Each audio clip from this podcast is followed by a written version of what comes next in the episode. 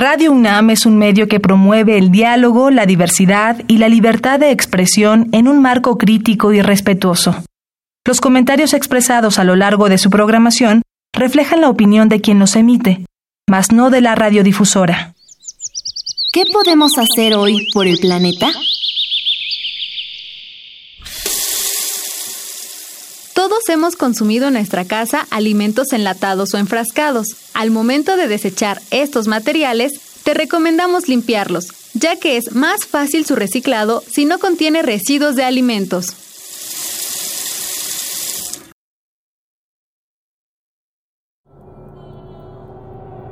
Habitare Hola ecofilos, ¿cómo están? Bienvenidos a Habitare, Agenda Ambiental Inaplazable. Yo soy Mariana Vega y me encuentro como cada semana con la doctora Clementina Equiwa. Clementina, ¿cómo estás? Muy bien, muchas gracias. Aquí muy contentos porque tenemos al doctor William Lee del Instituto de Astronomía para que nos platique un tema muy interesante sobre la luz. Así es, bienvenido doctora. Este es el último programa de la temporada de Habitare.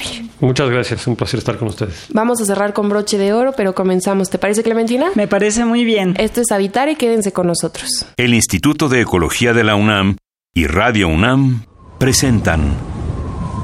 Toma segundos destruir lo que ha crecido en años. Toma horas devastar lo que se ha formado en siglos. Tomar acciones para rescatar nuestro ambiente solo requiere un cambio de conciencia.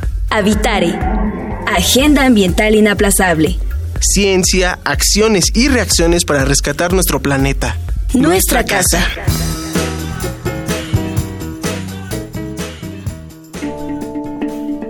Ecoefemérides.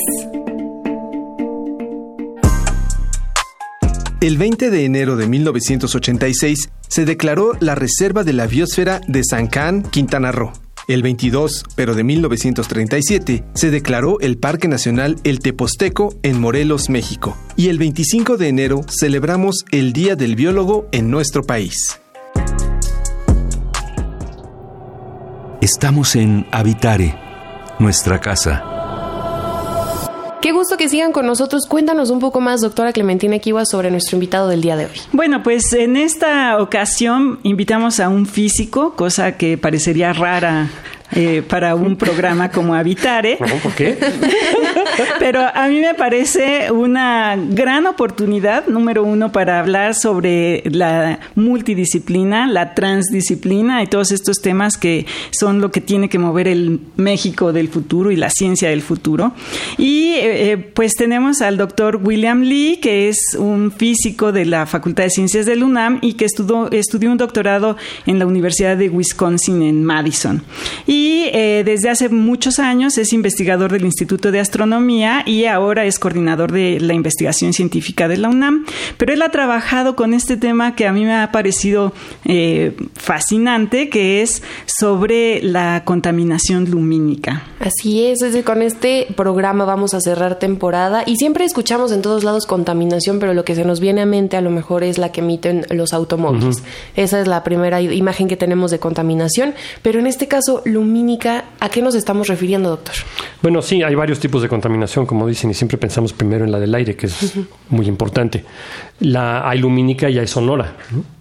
Y la lumínica, eh, a lo que nos hemos referido primero, es a luz adicional dispersa que te impide ver otra cosa básicamente. Entonces puede ser eh, un farol en la calle que te impide ver incluso la luna, eh, o ya si estás pensando en hacer investigación en astronomía, que es de donde surgió la, la energía y las ganas de hacer algo al respecto, eh, que te impide ver el cielo en la noche, te impide ver las estrellas.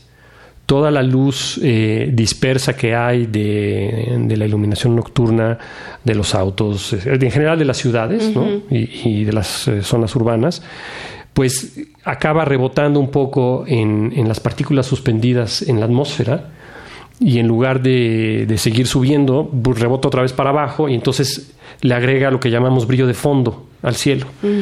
Y ese brillo de fondo, pues si el cielo, que era negro prácticamente, está brillando más, y si brilla más que algunas de las estrellas, pues ya no las ves. Claro. Entonces, eso ha llevado a que en un lugar como la Ciudad de México o cualquier ciudad grande, pues ya prácticamente puedes contar las estrellas que ves en el cielo con los dedos de la mano y te sobran dedos. Claro, no nada como en Sonora, en un desierto. Nada como en una zona desértica, este, por ejemplo, eh, bueno, fuera de, las zonas urbanas, ¿no? Y eso afecta directamente eh, la, la posibilidad de observar el cielo.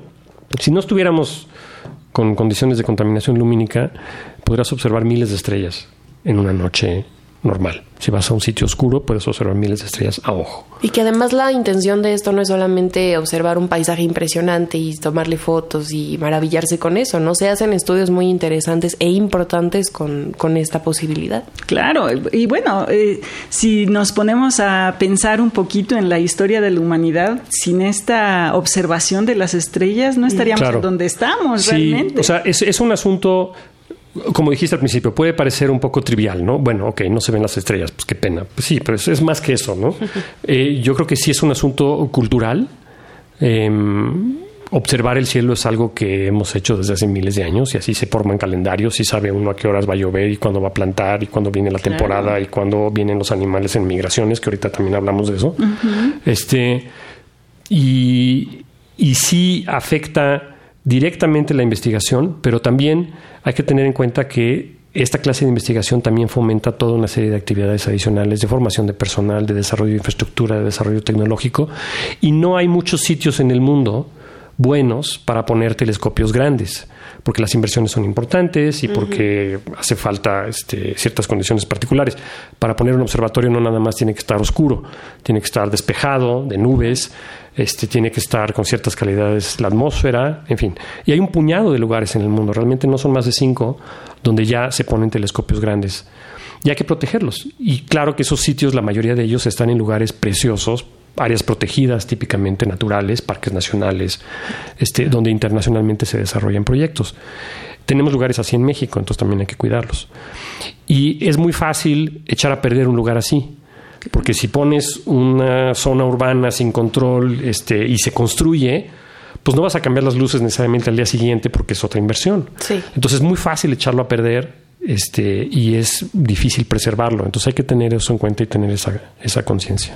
Sí, claro. Y bueno, ya empiezas eh, con, con, esa preocupación, ¿no? Pones efectivamente una ciudad, empiezas a alumbrar, ¿no? Porque dices, eh, necesita por seguridad, por comodidad, por lo que sea, pero no te vas dando cuenta que, bueno, puede ser esta afectación eh, científica en la investigación astronómica, pero también biológica, ¿no? Nosotros en, cuando estábamos en la carrera de biología, bueno, la clave para estudiar insectos era con una luz y una eh, y una manta. Y una sábana y la lámpara para recoger bichos, sí. Claro, tenías, bueno, estos eh, descubrimientos maravillosos, pero eso ah, eh, de manera cotidiana resulta que es un problema.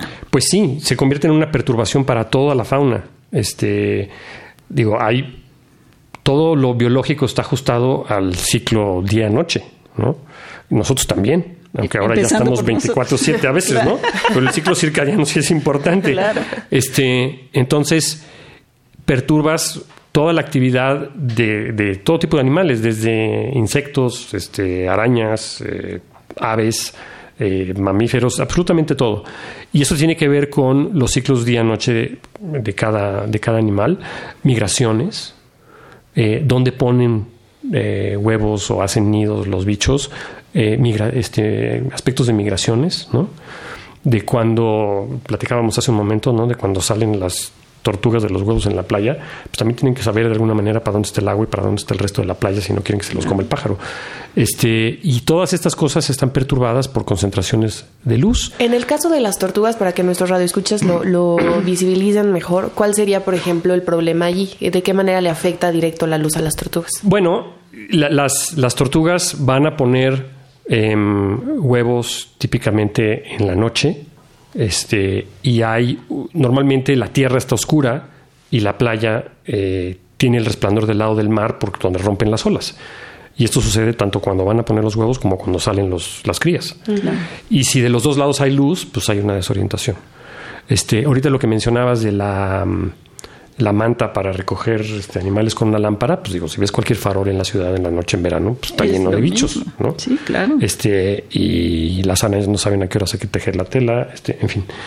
Y para las aves migratorias es particularmente este, duro también, porque se orientan por varias maneras. Em, campos magnéticos y las estrellas. Navegan con las estrellas y las estrellas tienen que estar arriba. Entonces, si los pájaros van volando y ven estrellas arriba y focos abajo, pues también es un, un, efecto de descontrol, ¿no? Entonces, en, las, iniciativas que ha habido para proteger cielos oscuros, empezaron por muchas por iniciativa de la comunidad astronómica, ¿no? aquí está oscuro, no me vayan a echar a perder este cerro, porque aquí quiero poner telescopios. Em, pero, pero yo creo que hay cada vez más estudios y motivaciones para hacer una justificación que tenga que ver con biología y con conservación. Eh, no nada más de astronomía, ¿no? Sí, claro, porque como dices, bueno, hay todas estas este, eh, efectos en la, en la biodiversidad y yo no había pensado, por ejemplo, este otro lado de la ventaja que le pones a un depredador si atraes a los a las mariposas en la noche, ¿no? Entonces resulta que los murciélagos tienen ahora la ventaja no solamente porque los murciélagos no son ciegos, ¿no?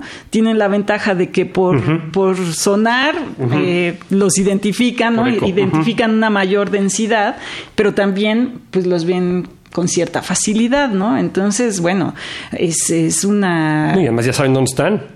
Exactamente, ¿no? No hay que irse como ir al súper, No hay que irse, exacto. el farol y pues ya voy a ir a cenar ahí. Exactamente, ¿no? Entonces, pues es, es, este, es terrible. Y bueno, ¿qué es lo que se hace desde el punto de vista legal? Bueno, entonces lo que se ha estado haciendo y empezó desde hace décadas en algunos sitios este, internacionales, a saber, Hawái, eh, y en algunos sitios, eh, estados en el suroeste de Estados Unidos, en particular en Arizona, eh, algunos de los principales observatorios en, los Estados Unidos se empezaron a mudar al suroeste porque pues, es árido y no hay muchas nubes, ¿no?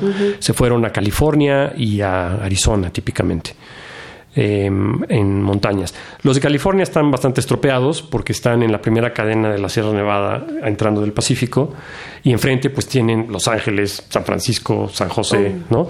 Entonces ahí pues, está medio complicado. Y, hay, muchos todavía se usan, pero es una actividad más limitada desde punto de vista de investigación. Los de Arizona eh, se siguen usando. Arizona tiene una legislación muy estricta en cuanto a las luminarias que se ponen. Hawái también. Las Islas Canarias también hicieron legislación así. En México ya se empezó a hacer legislación así. Empezó el municipio de Ensenada, en Baja California, donde está el Observatorio Astronómico Nacional en San Pedro Mártir, que depende de la universidad y que se ha estado desarrollando como un observatorio internacional. Em, y el municipio de Ensenada es enorme, va desde pues, el norte del estado, más o menos donde está Ensenada, pero hasta la frontera con Baja California Sur, porque es un estado muy poco poblado. Entonces, eh, importa muchísimo y ellos fueron los primeros con una eh, colaboración y trabajo muy importante de la universidad en establecer un reglamento municipal en 2006.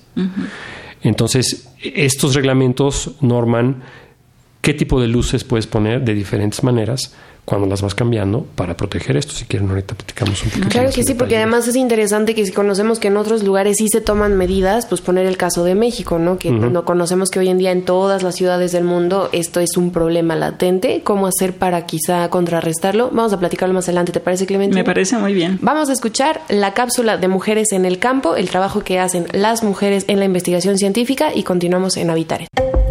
Mujeres en el Campo.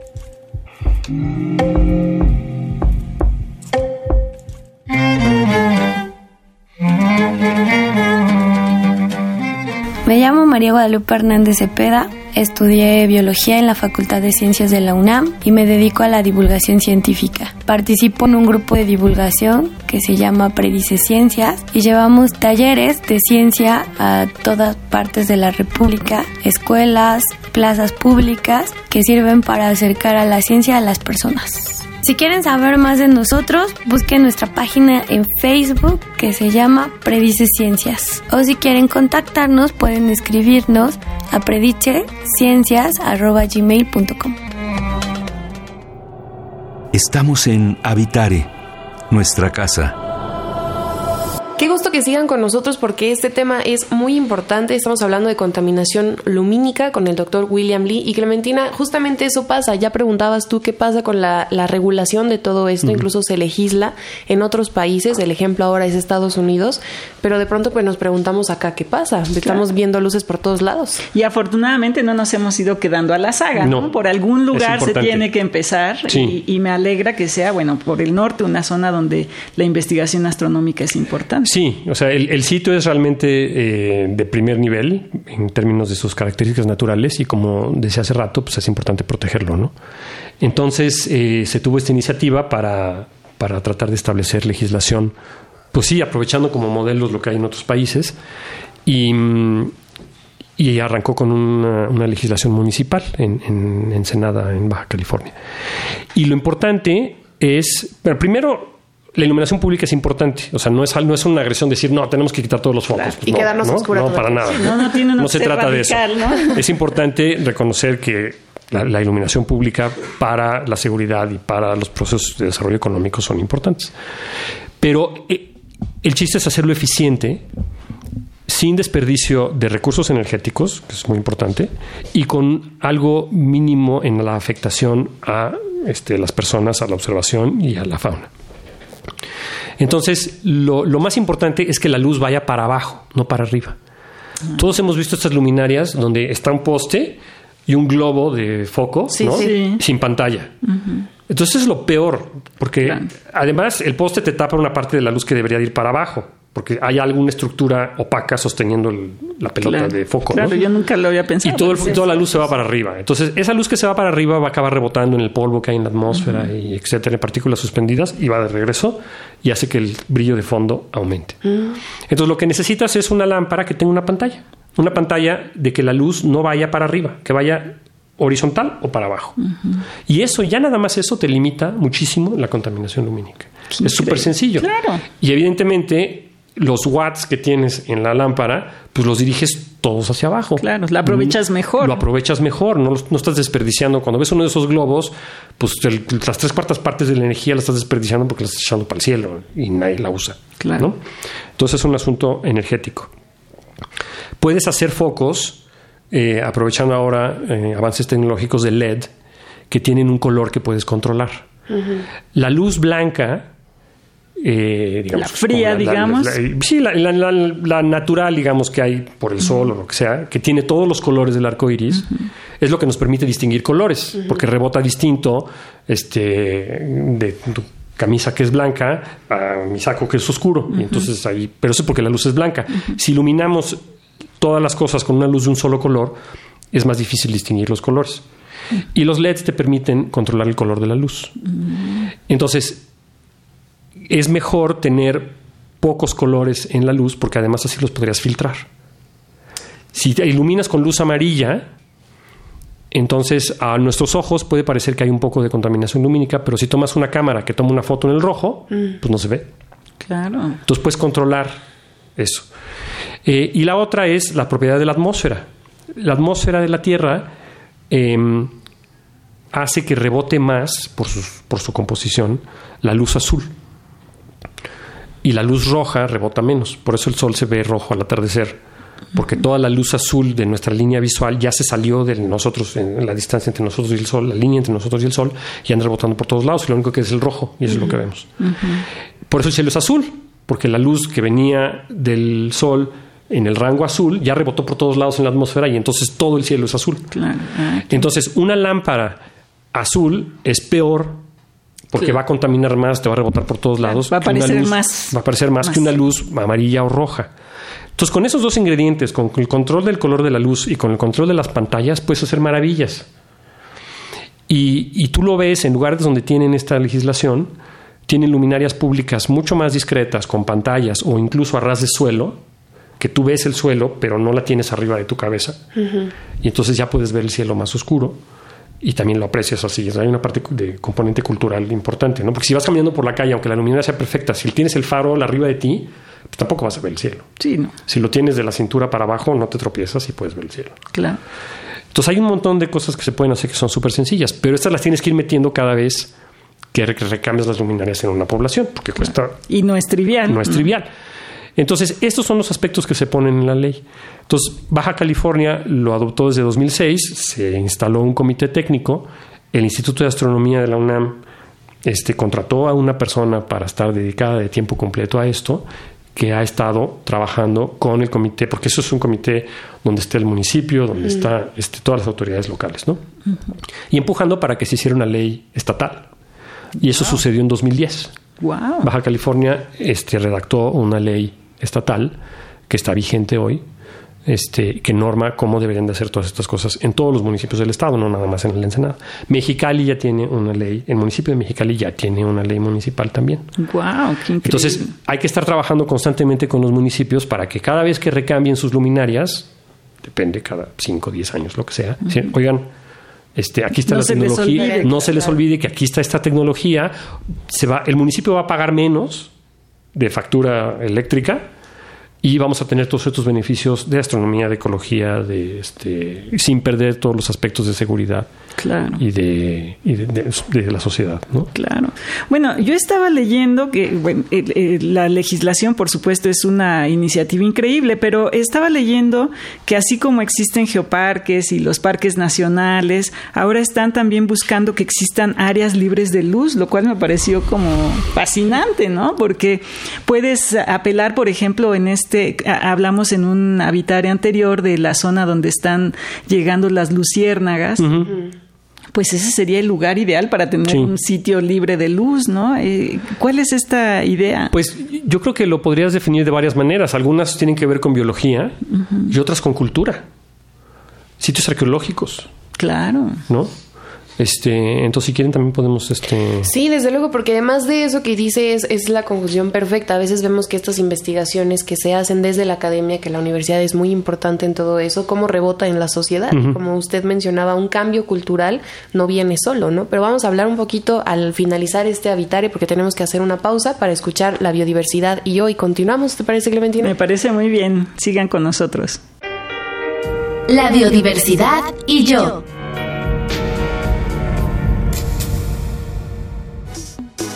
Seguro que alguna vez te has cruzado con un animal nocturno y has notado que cuando un poco de luz de la luna, de un faro o de una linterna los alcanza, sus ojos brillan mucho. Gracias a eso pueden ver perfectamente en la oscuridad cuando otros apenas llegan a distinguir algo.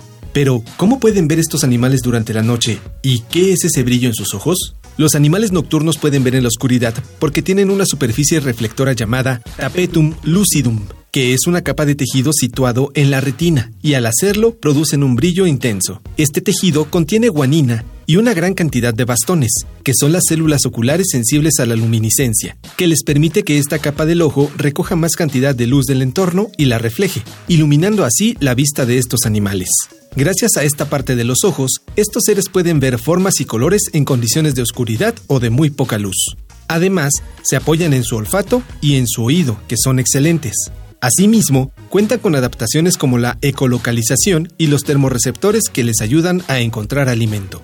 La ecolocalización les permite orientarse gracias a las vibraciones de alta frecuencia y la termorregulación es la sensibilidad que tienen para distinguir las distintas temperaturas.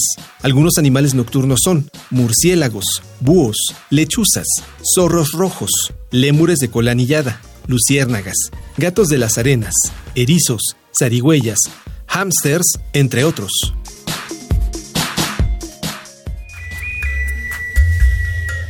Escuchas Habitare, Agenda Ambiental Inaplazable. Qué gusto que sigan con nosotros. La doctora Clementina Equiwa, antes de esta pequeña pausa, preguntaba acerca de estos sitios que si se han declarado a veces eh, libres de muchas otras cosas, ahora dedicados a no tener contaminación lumínica. Doctor, entonces, ¿qué nos puede contar? Sí, yo creo que es, o sea, más allá de, digamos, la motivación inicial que vino de la astronomía, esta idea de tener santuarios oscuros donde puedas eh, preservar situaciones que vale la pena apreciar así, ya sea por cuestiones de conservación biológica o ecología o culturales, son muy importantes. Este, son como parques donde, además de no cortar el árbol, no, No vas a poner, no vas a iluminar y, y dejas que la fauna esté, esté libre en, e- en ese sentido. En términos arqueológicos, yo creo que también es importante. O sea, muchas de las, si no es que todas las pirámides, estructuras así antiguas, tienen una relación de orientación con el cielo. Y si puedes apreciar eso en una visita nocturna eh, al mismo tiempo que ves la pirámide, te das cuenta que está orientada con ciertas estrellas o ciertas este, alineaciones de temporada, pues creo que le da un valor agregado, ¿no? O sea, de entrada, por ejemplo, sin ir más lejos, si vas a Monte Albán, en Oaxaca, la plaza sobre la cima de Monte Albán, pues es un rectángulo más o menos, ¿no? Y hay una estructura en medio que está torcida, la estructura J de Monte Albán, y está alineada con la salida de una estrella en una cierta fecha. No es accidente, o sea, es un ángulo que está definido por una cuestión estelar. Entonces, la iluminación de un lugar como Monte Albán puede hacer uso de eso para un, tema cultural. Eh, y, yo creo que esa conexión cultural sí es importante preservarla este, para educación, para enseñarle a generaciones que esto es algo que hay que proteger, cómo hay que proteger el ambiente de todas las maneras que nos están preocupando y como el sonido, casi no hablamos del sonido, pero eso es una contaminación también bien importante. y es muy agresivo. ¿No? Sí, eh, y yo creo que ese es otro tema que también... Sí, que da para más, porque además para en, muchísimo. en esto de iluminación, de contaminación lumínica, perdón, no pensamos en las afectaciones que también como seres humanos puedes tener. El tener todo el tiempo este contacto con la luz te vuelve loco, te desquicia. Sí, no, bueno, pues es casi un tormento chino, como decían cuando éramos chicos, ¿no? Este... Y también ahí hay asuntos tecnológicos que se pueden... Claro, y que todos podemos contribuir de alguna manera.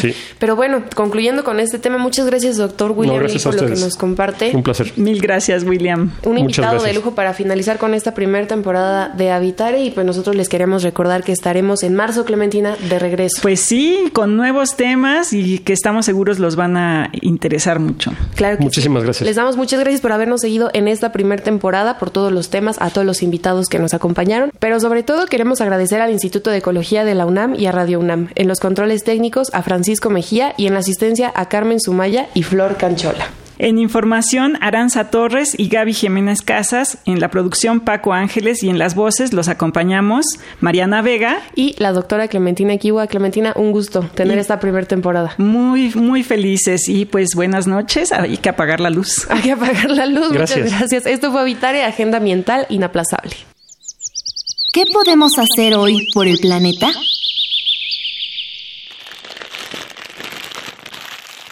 Iniciando el 2020, el gobierno de la Ciudad de México ha decidido implementar una ley que prohíbe a los comercios grandes y pequeños dar bolsas de plástico de un solo uso. Por eso, te recomendamos reutilizar las que ya tengas en casa o cargar siempre contigo una bolsa de algodón o manta. Y si tu compra es orgánica, lleva contigo algún recipiente de plástico o vidrio.